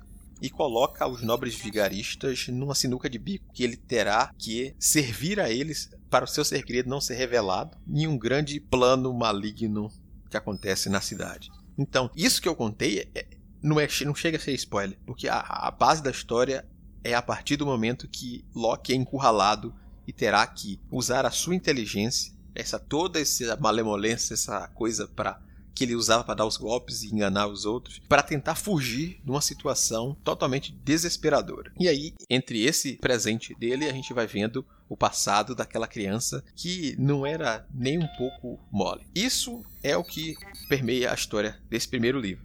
No segundo livro a gente vai ter outra trama já no futuro que eu já não posso já nem dizer os personagens envolvidos porque é o mínimo que eu fale ser spoiler, mas envolve um assalto a um cassino e pirataria. E o terceiro livro ele acaba se envolvendo com política numa região onde seres mágicos e poderosos estão dominando a coisa toda. Ele, ele é convidado a ser a pessoa que vai ajudar os caras a vencer uma disputa política, tipo uma eleição. Ninguém pensa no, no, no mundo medieval onde magia existe outra coisa do tipo que a grande trama da obra será uma eleição onde os caras estão dispostos a usar os recursos mais sujos possíveis, incluindo um bandido como Locke Lamore, a seu favor para que vença essa disputa. Mas Scott Lynch é um cara que escreve muito bem, os livros te pegam. É, é, difícil você não querer ler a continuação logo e saber o que acontece, porque existem ganchos que te impulsionam a querer saber o que aconteceu com aqueles personagens. Aquilo que eu disse, a história principal se fecha, mas existem as pontas que são sobre as personagens da trama que você fica, opa, aconteceu isso com ele. Como é que ele vai se livrar disso? Como ele vai resolver essa questão? Que ele resolveu o grande problema, mas tem esse menor que eu quero saber como continua. E aí a gente vai vendo a relação dele com os outros garotos, com os gêmeos Calo e Galdo, que eram totalmente aquela cola bonachões, enquanto ele é um, um ladrão esperto. Os outros dois aproveitam que eles são gêmeos, aproveitam que eles são é, atléticos, que eles são é, é bonitos para aplicar golpes. E geralmente eles são mais bom vivância, eles querem aproveitar o dinheiro que ganharam para ir pro bordel, para aproveitar dessa forma. Já Jean que é o braço direito de Loki, é um garoto que ele era filho de comerciantes, ele sabe calcular, ele sabe escrever, ele é bastante inteligente, mas ele não é tão inteligente quanto Loki. Só que Jean, quando criança, se torna um, um, um adversário, em teoria, assim, para Loki, porque Loki é um garoto franzino e Jean é um garoto que é musculoso desde pequeno. Ele é aquela cara parrudo, aquele cara que é gordinho, mas musculoso pra caralho. E eles se completam e como eles usam isso para dar os golpes, e é sempre bacana ver isso. Mesmo nas histórias seguintes, sempre a gente vê um pouco do passado desses nobres vigaristas, que são, com certeza, personagens que vão te conquistar logo de cara. O cara é muito bom mesmo, ele escreve pra caramba. Naquele livro lá que você recomendou, do, do Príncipe de Westeros, lá tem um conto do Scott Lynch, parece que é ambientado mesmo, nesse mesmo mundo aí do Locke Lamora, e a premissa do conto é que o grupo lá de ladrões foi contratado para roubar uma rua, e foi estipulado um prazo para eles é, darem cabo daquela rua. Não sei, eu não lembro se eram 100 dias ou se era um ano, tinha essa coisa do tempo, e eles tinham que roubar a rua, o combinado era esse. Aí eu não lembro também se era a troco de um pagamento ou se era tipo um, um desafio. É, desafiamos vocês a roubarem aquela rua no prazo de um ano, alguma coisa assim. Deixa eu deixar claro que a pessoa não entendeu. Não é roubar a rua, as casas da rua, não. É, é roubar a rua, tirar a rua do lugar. Tirar do mapa e colocar em outro lugar. é, é tinha, tinha uma confusão assim. E eu lembro que é muito interessante você ler sobre como eles vão tentando, né? Ele, primeiro, acho que tem o erro de roubar as casas, né? Mas não era esse. Não é, não é tipo roubar os valores monetários, as joias que estão nas casas daquela rua. É literalmente tirar a rua do mapa e, e levar ela para outro lugar. E aí tem todo. Eles bolam toda uma estratégia para poder conseguir fazer isso durante a, a, aquele, aquele tempo, né? E você vê, ah, com razão que eles vão gastar um ano para poder fazer isso, porque é muita coisa que eles vão precisar é, desenvolver, preparar e tal, para no fim dar, dar jeito de conseguir roubar a rua. E aí você lê sobre isso, sobre quão engenhoso é o plano que eles bolam ali, a sua cabeça explode, né? De, de, de coisas assim. É, é uma trama de fantasia e o negócio é tão criativo que você termina de ler batendo palma. Eu, eu lembro que é, esse conto do Scott Lynch, o da Gillian Flynn e o da Connie Williams, é um conto ambientado no, em salas de cinema. Foram tipo os três contos que mais me pegaram nessa, nessa antologia, que tem outros grandes nomes como o Neil Gaiman, o Martin e o Patrick Rothfuss, criativos com contos lá também, mas que eu achei os, os contos deles tão medianos, assim, perto desses outros três, que deu, deu aquele contrastezinho. Eu falo assim, poxa, Scott Lynch escreve muito bem, Gillian Flynn manja demais, e o, a Connie Williams. Eu, eu tô em dúvida do nome da, da autora aqui agora. Que é, achei criativo pra caramba também o conto dela lá na, na antologia. Isso perto de, de três grandes nomes de, da literatura de fantasia da atualidade, né? E o Ace já tinha falado dessa série de livros. Ela é um pouquinho longa, mas é uma das que tá na minha lista de vontade tem bem tempo. Essa eu preciso de ler. Em teoria, serão sete livros. Acho que o quarto já foi lançado lá fora, mas aqui ainda não foi dado sinal da chegada. Mas independente de você completar a série, eu acho que vale a pena você pegar o primeiro livro para ver o que esses personagens são capazes ou, e tudo mais. Porque ele trabalha muito bem essa questão da fantasia no cenário. Porque é um cenário de fantasia, você nunca pensa um cenário de fantasia com uma coisa mais veneziana ali, uma coisa de Veneza, baile de máscara, aquela coisa capa espada. Você pensaria em fantasia aquela coisa de cavaleiros medievais, coisas. Assim. Não, você, você vai para um lado mais iluminista, um lado onde o cara tem, tem tecnologia, é bastante presente e tudo mais. E a chegada de seres com, com, com, essa magia na cidade é que transformam um pouco essa realidade e faz o, a história andar. E é justamente aquela questão da, da mentira como plot twist, é ele inventar essa esse personagem, aplicar os golpes, viver na mentira, e alguém descobre a mentira e eles ficam refém da coisa. E, porra, como é que eu vou realizar o que eles querem sem nós morrermos? Aí eu tenho que enganar eles enquanto eu engano o alvo que eles querem que eu faça. E, tipo, tem tudo isso e no meio dessa loucura toda a gente vai ter bastante ação a gente vai ver o desenvolvimento desses personagens a relação deles desde a infância como um apoia o outro a relação deles com o padre Correntes qual é a relação deles com essa divindade que é o 13 sem nome porque como eu disse eles são criados pelo padre em teoria tipo o padre passa o manto adiante tipo eles são ladrões e, e bandidos, eles são, tipo, eles são padres. E isso não impede de eles irem para bordéis e fazer a, os crimes e as coisas que eles sempre fazem. É bem interessante ver essa versão fantástica que ele faz, principalmente dessa, dessa Veneza nessa cidade e a relação da máfia naquele cenário onde existe todo tipo de loucura, né? Só encerrando, mais uma vez, eu indico que vocês façam a leitura de As Mentiras de Locke Lamora, de Scott Lynch, lançado pela editora Arqueiro. Leremos. Mentiroso.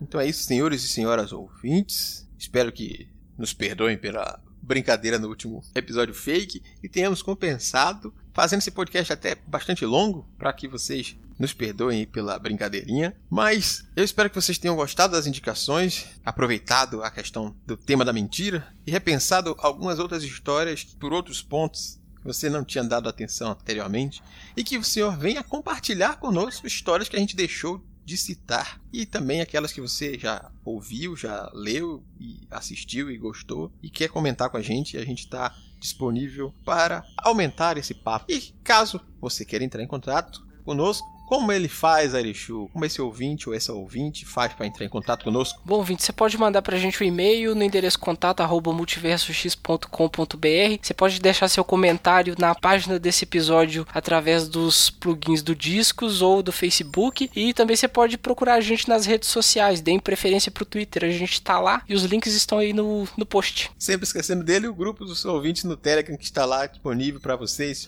ampliar esse papo. Estamos lá disponíveis. É, senhor Júlio, algo a acrescentar? Saudades.